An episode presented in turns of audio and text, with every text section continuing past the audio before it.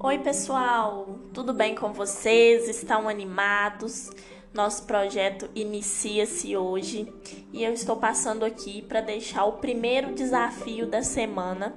Desafio esse que tem duração de sete dias. É, e esse desafio é o que realmente vai definir o resultado de vocês. Então eu peço que prestem bastante atenção e coloquem em prática. Bom, um dos maiores relatos e o que se torna comum, né, quando lutamos contra a balança, são discursos como: "Ah, quando eu vi, já comi. Não consigo comer só um, quero comer tudo." Já tentei de tudo, mas quando estou na frente do alimento, ele é mais forte do que eu.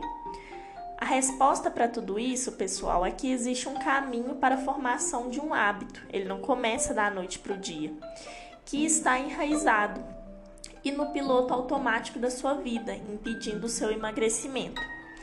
Neste nosso desafio de 30 dias, nós vamos trabalhar nessa transformação para que vocês possam criar novos caminhos que serão capazes de ajudar vocês a emagrecerem. Parece lúdico ou duvidoso, não é mesmo? Então, o meu convite é para você que se entregue e se comprometa 100% e assim verá os resultados nesses 30 dias. Você sabia que existe um gatilho que faz você tomar decisão de comer de alguma forma ou ter comportamentos que não contribuem para o seu emagrecimento? Tudo começa com um gatilho.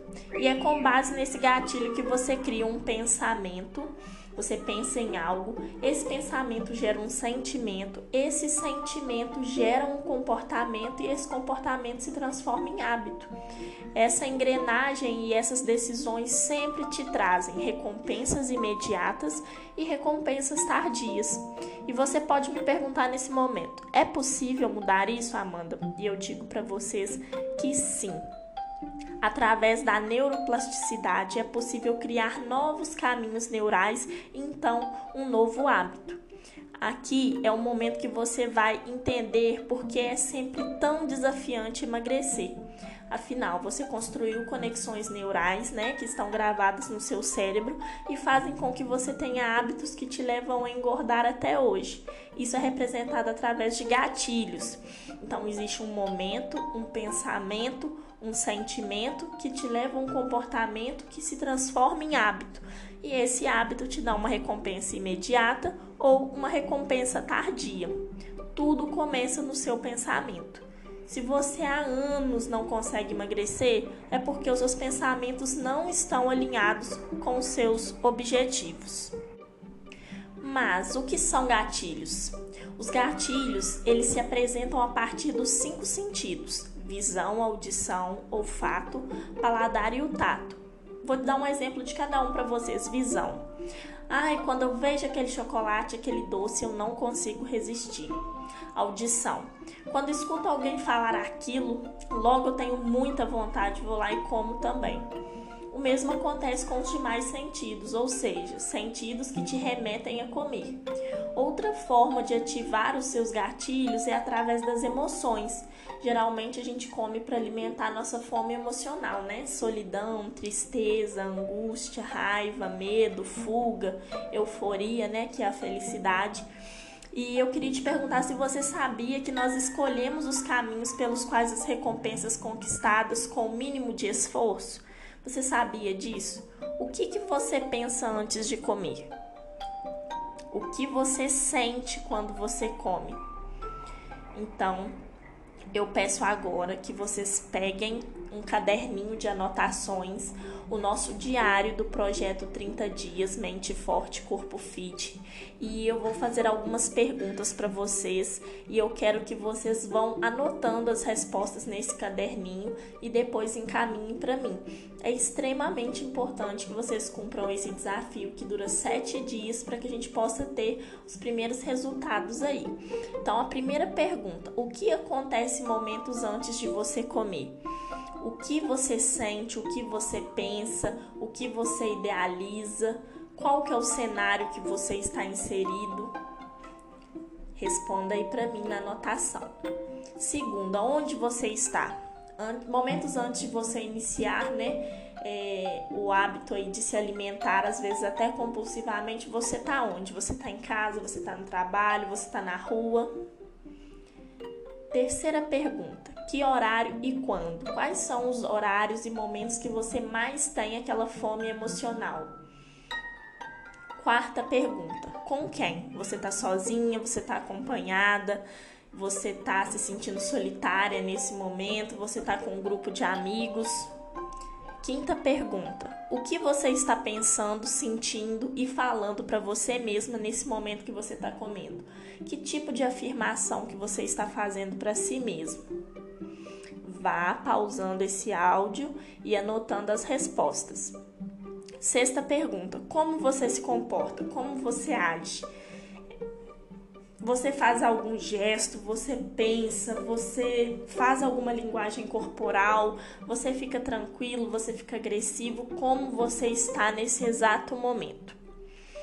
Sétima pergunta: no momento que você está comendo, qual a recompensa imediata que você tem nesse momento? Recompensa imediata é o que você tem de gratificação no exato momento que você come. Você está se sentindo feliz, você se sente em paz, você se sente realizada. Qual é essa recompensa imediata? Oitava pergunta: qual recompensa tardia? Sentimentos e pensamentos depois que você agiu dessa forma? Como você pensa depois que você come? Ah, meu Deus, não devia ter feito isso ou meu Deus, o que, que eu fui fazer? Eu sou uma burra, eu acabei com todo o meu processo. Qual é a recompensa tardia que você tem? Quando você vai para frente do espelho, né? O que você fala para si mesmo, o que você pensa. É, eu quero que você se questione sobre isso. O que você gostaria muito de fazer e não faz? No relacionamento, como você se sente? Quando você vai vestir aquela roupa e não entra, como é isso para você? Então, essa seria a sua recompensa tardia. Nona pergunta: pensando em tudo isso, é, você gostaria de trocar essa recompensa tardia por outra? Se sim, qual? Qual outra recompensa tardia você gostaria de ter? Décima pergunta: e para isso acontecer, o que você precisa fazer ou começar a fazer para começar essa mudança ainda hoje? Décima primeira pergunta: O que você poderia pensar então antes de comer? Algo que pudesse de verdade trazer essa recompensa tardia que você relatou. Que outra coisa você poderia fazer no lugar disso? Décima terceira pergunta: se você mudar o seu pensamento e o seu comportamento, você acredita que vai emagrecer? Vá anotando todas as respostas, não se esqueça. Décima quarta pergunta: se você trocar o pensamento e o comportamento e emagrecer 2 quilos em uma semana, o que, que você vai sentir? Como você vai pensar e o que irá falar para você mesma? Já pensou, gente? Que maravilha! Décima quinta pergunta: Você acredita que isso pode se tornar uma realidade? Se sim, justifica para mim por quê. E décima sexta pergunta: Numa escala de 0 a 10, quanto você está comprometido em trocar o seu pensamento e o seu comportamento? Então, raciocine bem, responda cada pergunta com calma. E esse é o nosso desafio quero te propor dois desafios. Primeiro, todas as vezes antes de comer, é, você vai trocar o pensamento por um pensamento na recompensa tardia. Por exemplo, ah, eu quero chutar o pau da barraca e azar, amanhã eu começo, mas hoje eu vou aproveitar esse doce qual pensamento baseado na recompensa tardia positiva, né, que é ver seu corpo magro no espelho, você pode trocar? É, que pensamento você pode substituir? Ao invés de falar hoje eu vou meter o pé na jaca, mas aí você lembra que a recompensa tardia não vai chegar da forma que você quer. Você quer emagrecer, você quer um corpo bonito, né? Um corpo saudável, um corpo atraente. Então, qual é o pensamento que você tem que trocar? Por exemplo, Hoje eu escolho ser magra, eu vou controlar as minhas emoções, porque a minha recompensa será ver, ver né, meu resultado no espelho.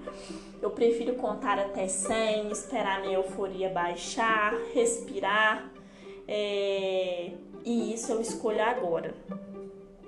O segundo desafio é, com base nisso, qual o alimento que você mais tem necessidade de comer?